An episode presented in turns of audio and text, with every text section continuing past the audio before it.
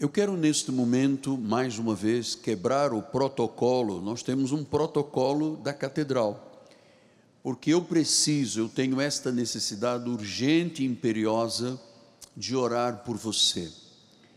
E nós estamos convictos que a oração é a arma do crente. Todo crente em Jesus Cristo que ora, que acredita na suprema autoridade da oração, ele vence.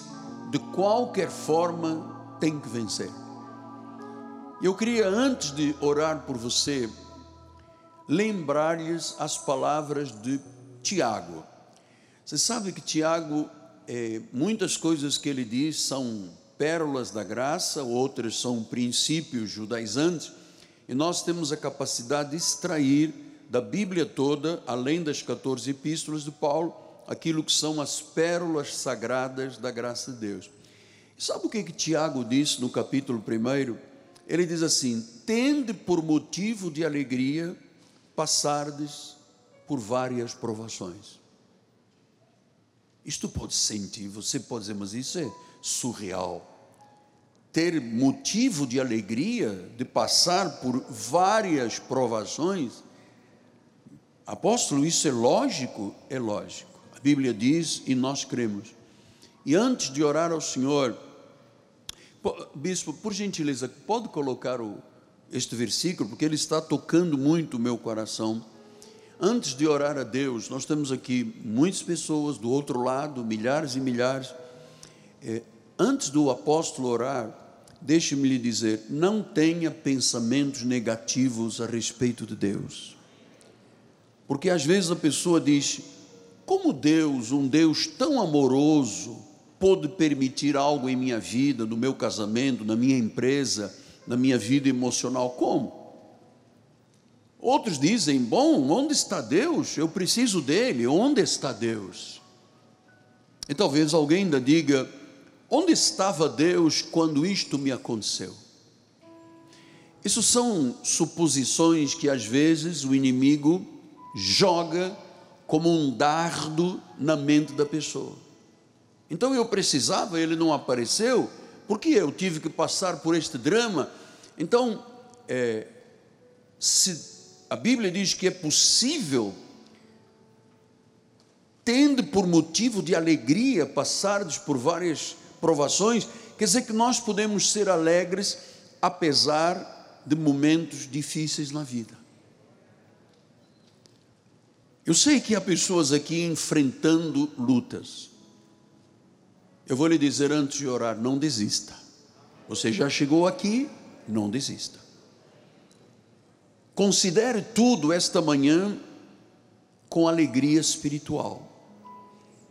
É verdade que a Bíblia diz que nós podemos nos sentir alegres no meio dos problemas que enfrentamos. É possível isso, apóstolo? Sim, nós temos as promessas de Deus.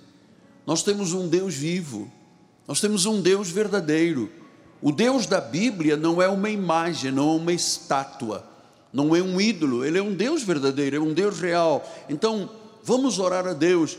E, e, e por favor, eu tenho que repetir isto, que há pessoas que dizem: como um Deus amoroso pôde permitir isto em minha vida?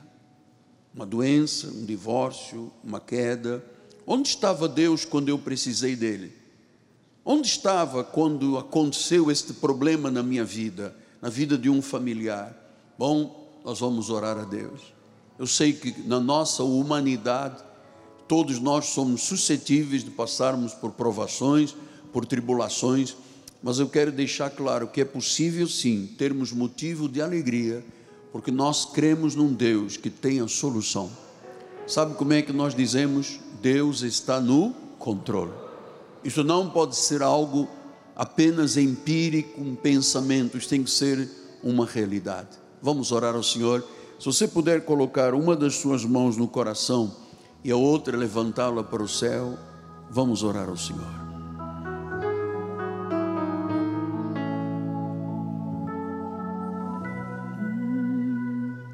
Senhor Jesus Cristo,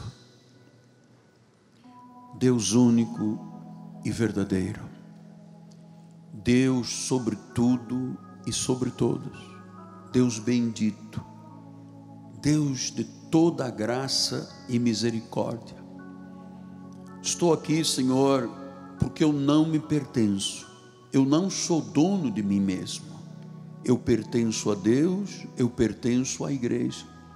Estou aqui por causa de um chamado a pastorear as ovelhas que Ele comprou com o seu próprio sangue. E essas ovelhas, ó oh Deus, entre esta grande multidão, certamente há pessoas enfrentando problemas de relacionamentos pessoais ou interpessoais, outros enfrentando doenças, enfermidades, perturbações. Eu sei que há momentos tão difíceis, tão difíceis, circunstâncias que se levantam, tribulações que chegam à nossa vida e que querem nos abater, trazendo dor física, dor mental, dor emocional. Oh, esta palavra é dura, provação, provação. Eu sei que há alguém aqui com medo do futuro, com medo de um diagnóstico ou de um prognóstico, tem se banhado em choro, em lamentações, em lágrimas, porque cada provação na carne nos deixa vulneráveis, Pai, por causa do sofrimento, por causa dos maus momentos, por causa dos maus tempos, dos dias duros de incerteza.